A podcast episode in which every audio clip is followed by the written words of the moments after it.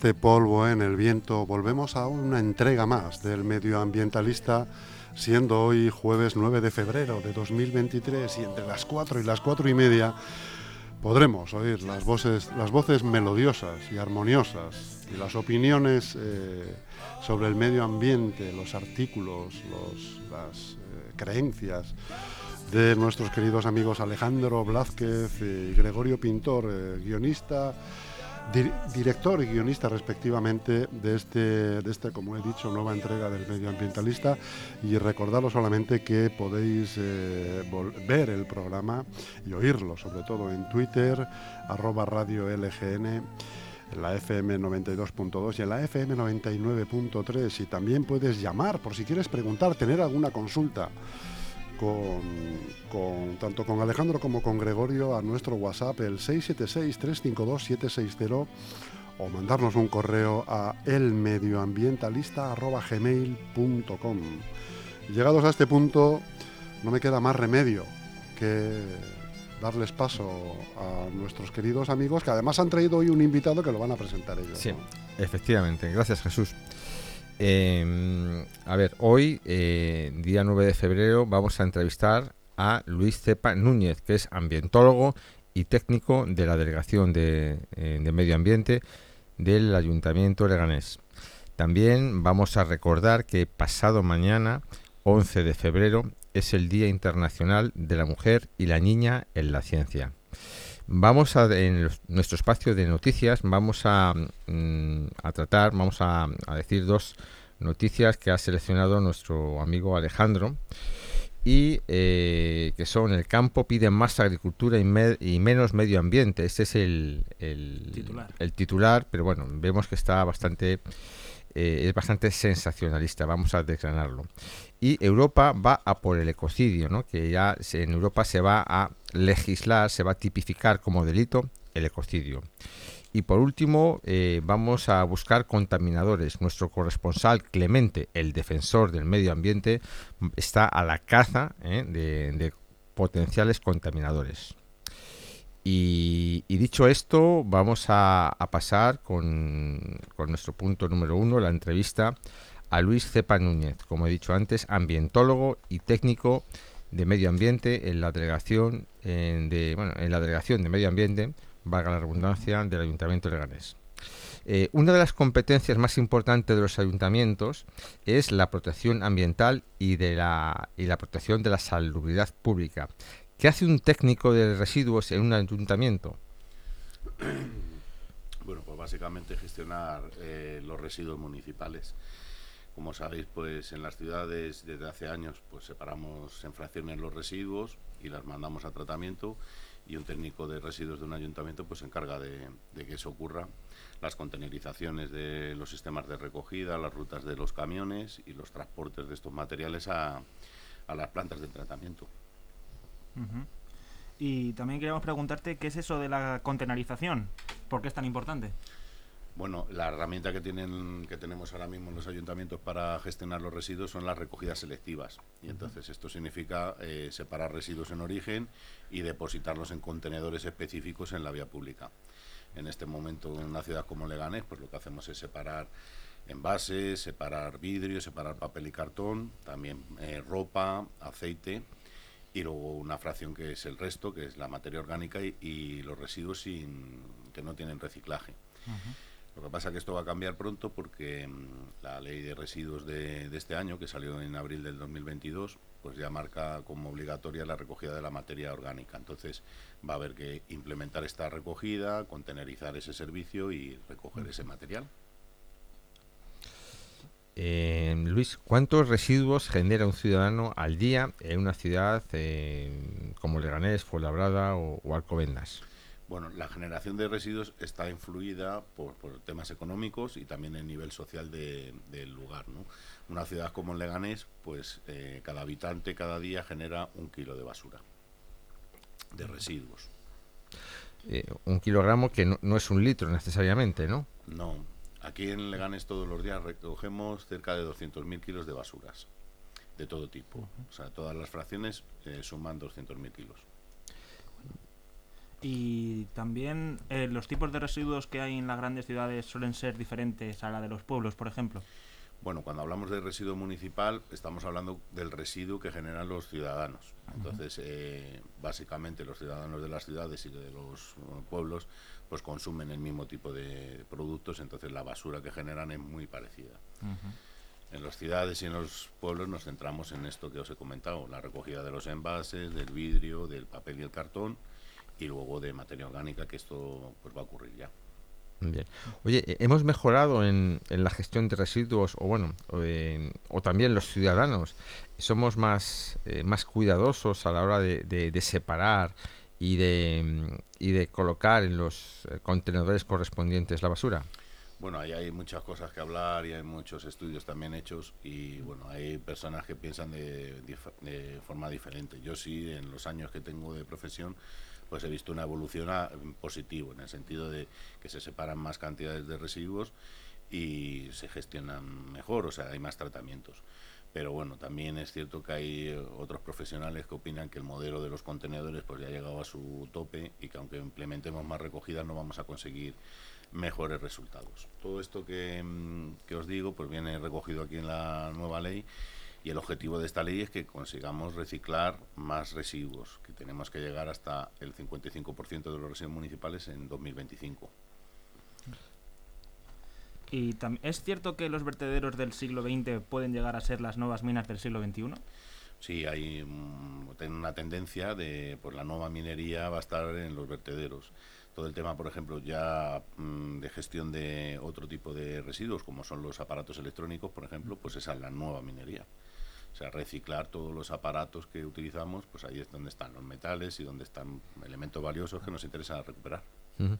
Oye, en la nueva ley eh, pone, pone fin, pone fecha a, al final de los, de los vertederos tal como los conocemos hoy en día.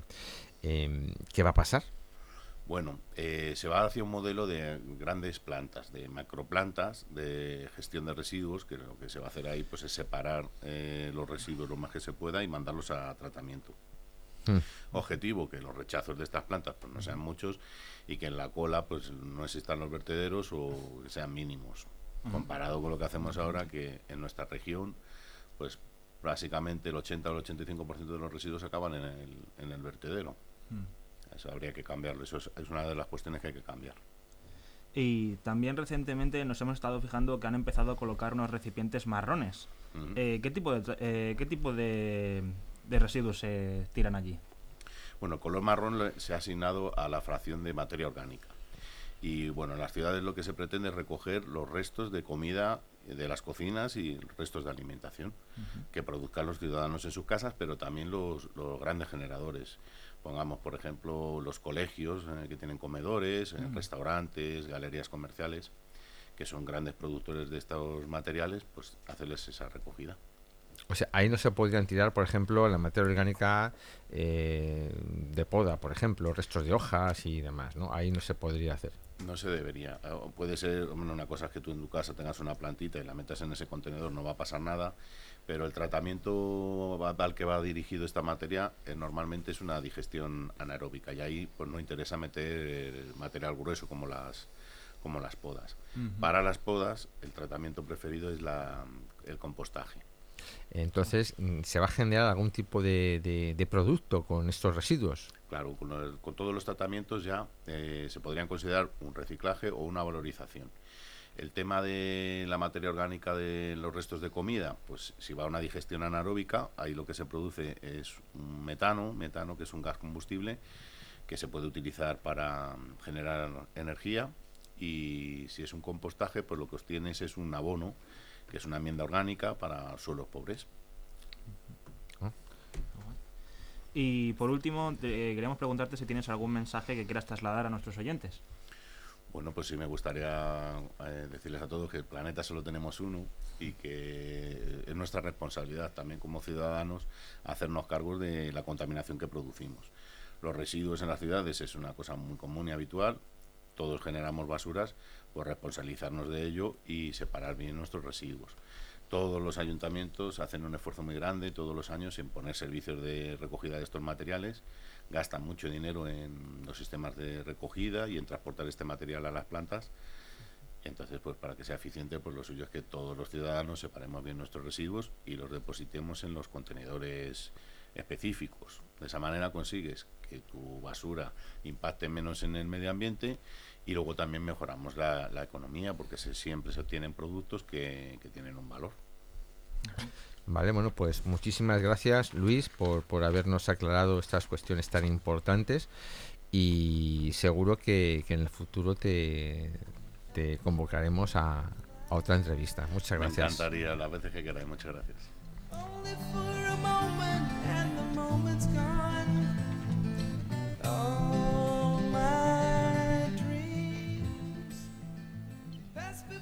Em, pasamos a nuestro punto número 2 y resulta que pasado mañana, el día 11 de febrero, se celebra el Día Internacional de la Mujer y la Niña en la Ciencia, proclamado por la ONU en el año 2015. El objetivo principal de este día es lograr una mayor participación e inclusión de las mujeres y las niñas en el mundo de la ciencia y la tecnología y de esta manera romper con la brecha de género.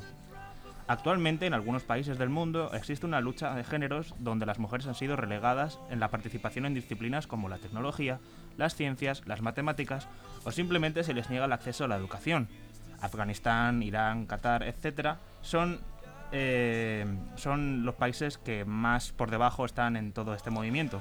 Bueno, eh, bueno son los, los, que nos vienen a la mente, pero eh, en general tenemos que, que, pensar que no podemos prescindir del 50% del talento de la humanidad. Exacto. Por esta razón, este día fue decretado para darle voz y lugar a las mujeres y las niñas en todo el planeta para que tengan un rol protagonista en aquellas áreas de la ciencia que sean esenciales para el desarrollo humano. Oye, ha habido muchas mujeres eh, científicas en la, ciencia, em, mujeres importantes, pues que han pasado mm, en general desapercibidas. Eh, ¿Nos puedes decir algunas? Sí, de hecho, de hecho una lista.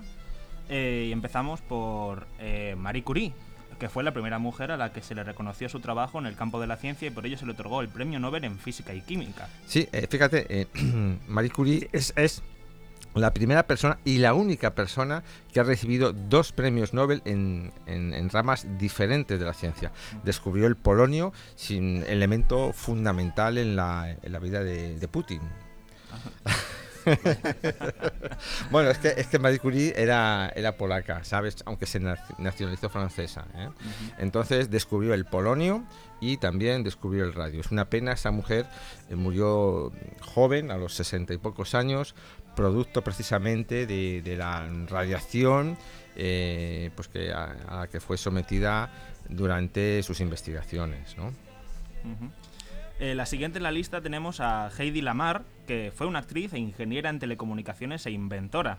También fue conocida por ser la inventora del wifi. Bueno, tú eres joven y no te, no, te viene a la mente la, imagen de, eh, de, Heidi Lamar, ¿no? Es una mujer preciosa, ha participado en 30 películas y bueno, sorprende, sorprende que, en los años 50 y 60 pues eh, una mujer pues que, todo el mundo la, asociamos pues con, con, el mundo del arte pudiera ser a la vez una, una estupenda científica. Además fue espía y fue una de las... Eh, sí, ella nació en Austria, aunque luego se nacionalizó americana. Como espía, eh, claro, tiene sentido. Bueno, el caso es que, bueno, pues gracias a sus investigaciones, los, los terribles submarinos em, eh, alemanes mm, dejaron de ser un problema para los, para los aliados. Hombre, y también hay que tener en cuenta que no estaríamos aquí comunicando de no ser por ella. Bueno, eh, el, Bluetooth, el, como has dicho antes, el, el Wi-Fi, pues bueno, pues son, son producto de sus investigaciones. Eh, la tercera en la lista es Ada Lovelace, que fue pionera en, el sistema, en los sistemas informáticos y programación de ordenadores. Pues fíjate, lo esencial de, sus investigaciones eh, hoy en día. Claro. En el cuarto lugar tenemos a una científica española, Margarita de Salas, que descubrió a través de su trabajo importantes avances en el ADN humano. Bueno, ¿qué somos? Sino un conjunto de, de, materia orgánica en constante actividad química. Exacto. Y luego también tenemos la última en la lista, que es Flora de Pablo, que es una doctora en biología molecular, que sigue luchando por la reivindicación de la mujer en el mundo de la ciencia a través de la fundación llamada Asociación de Mujeres Investigadoras y Tecnólogas. Bueno, oye, y Alejandro, ¿cómo podemos celebrar el Día Internacional de la Mujer y la Niña en la Ciencia? Para celebrar el Día Internacional de la Mujer y la Niña en la Ciencia, comienza hoy mismo, bueno, pasado mañana, desde tu hogar o comunidad valorando más el esfuerzo que brindan las mujeres para hacer de nuestro planeta un lugar mejor. El que, que eso no se diga que no lo decimos con tiempo, pasado mañana, ¿eh? Claro, exacto. Em, si quieres que los derechos de la mujer y la niña en el campo de la ciencia se transformen en una realidad, puedes contribuir organizando algún tipo de actividad relacionada, ya sea en tu escuela, universidad o en tu lugar de trabajo. Te lo decimos con tiempo porque, como hemos dicho antes, faltan dos días. Además, también puedes aportar tus ideas y experiencias, así como información interesante sobre el Día Internacional de la Mujer y la Niña en la Ciencia en tus redes sociales, con los diferentes hashtags que son Mujeres en Ciencia, Día Mujer y Niña Ciencia, Mujer Niña en Ciencia. Bueno, pasamos a nuestro apartado 3, ¿no? que son las noticias express de medio ambiente. A ver, Alejandro. Empezamos con la primera noticia, y este titular es muy alarmante. El, el campo pide más agricultura y menos medio ambiente a la Unión Europea. Sí, la verdad es que es un, es un titular un poquito sensacionalista. A ver, que... Pero ya veremos que el contenido de la noticia es más tranquilito de lo que parece. Resulta que los agricultores marcan su posición para el PAC, que es la política agraria común del post-2027. Las medidas... 2027. 2027, sí, sí. cierto, sí. Las medidas verdes deben compaginarse con la productividad. Hay que tener en cuenta que habrá elecciones en 2024. Claro, por eso se posicionan y, y el mundo agrario presiona, ¿no?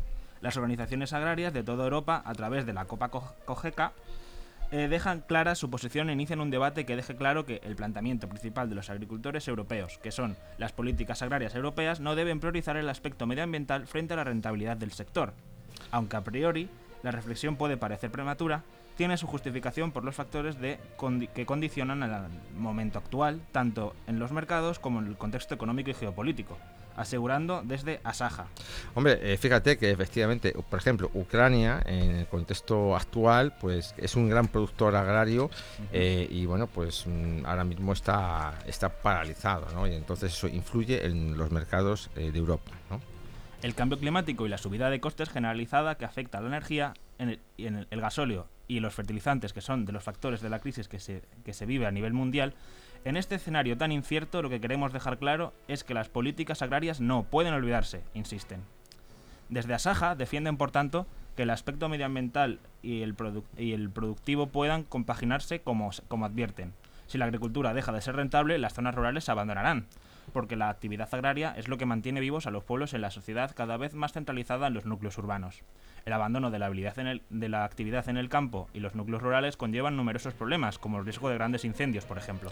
Efectivamente, la PAC, que es el acrónimo de Política Agraria Común, entre sus objetivos está bueno, pues asegurar el abastecimiento de los productos agrarios eh, en la Unión Europea, está eh, garantizar unos precios justos y eh, también lo que pretende es anclar a la población rural a los pueblos y evitar, digamos, que las ciudades se colapsen es importante recordar que hay que lograr que sean compatibles. Recuerda, el medio ambiente está relacionado con la salud. Y sin la salud, lo demás sobra. Exacto.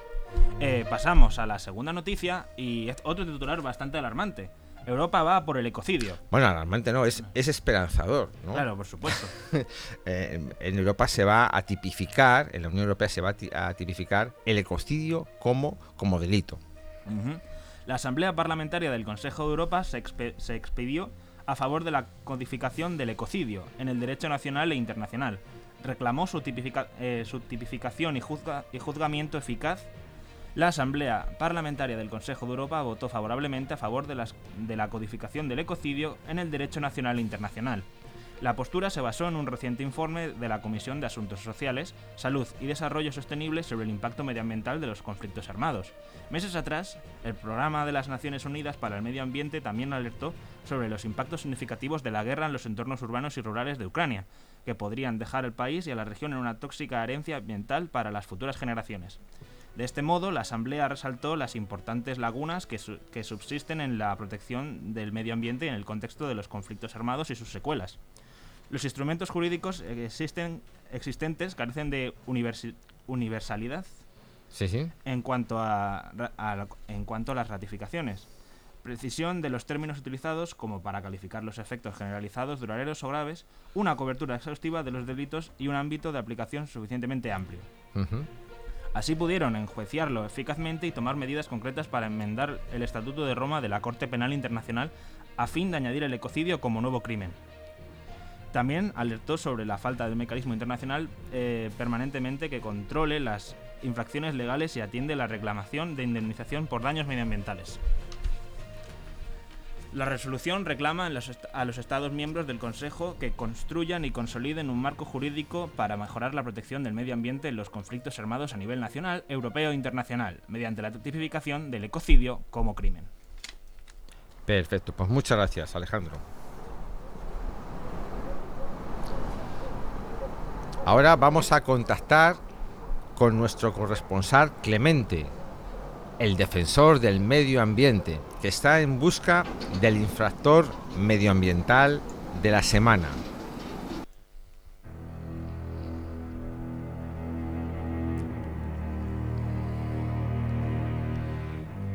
Clemente, ¿me oyes? Sí, hola, Gregorio. Eh, ¿Cómo estamos hoy? Oye, ¿has localizado algún infractor medioambiental? Pues resulta que he visto salir, salir de su propia casa a un pequeño crío que iba con una bolsa llena de lo que parecían ser botellas de plástico, pero también restos de, de frutas y demás cosas. Eso está muy mal. Voy a intentar explicarle cómo funciona la vida a este chavalín. Chiquillo, chiquillo, espera. No tires eso al, al contenedor eh, gris. Eh, Pero es que eh, mi mamá y mi papá me dicen que lo tire rápido, que a estas horas no se puede tirar la basura. Pero chico, hay que tener en cuenta una cosa muy importante. Hay que separar los, la basura en diferentes tipos. No puedes tirar todo el mismo contenedor porque luego, a la hora de separarlo, es muy peligroso. Eh, ya, pero es que en casa solo tenemos un cubo. Entonces todo va en la misma bolsa. Entonces te voy a pedir un favorazo que le tienes que decir a tus padres. Escúchame, Robertito. Escúchame un poquito. Vas a tus padres y les vas a decir que separen la basura en casa, que contaminar es muy peligroso. ¿Has apuntado esto, Robertito? Sí, muchas gracias, señor. Yo se lo diré a mis padres cuando llegue a casa. Haremos del mundo un lugar mejor juntos. Clemente, felicidades. Has convertido a un pequeño ciudadano infractor en un ciudadano socialmente responsable. Recuerda, sé, inteligente y cuida el medio ambiente.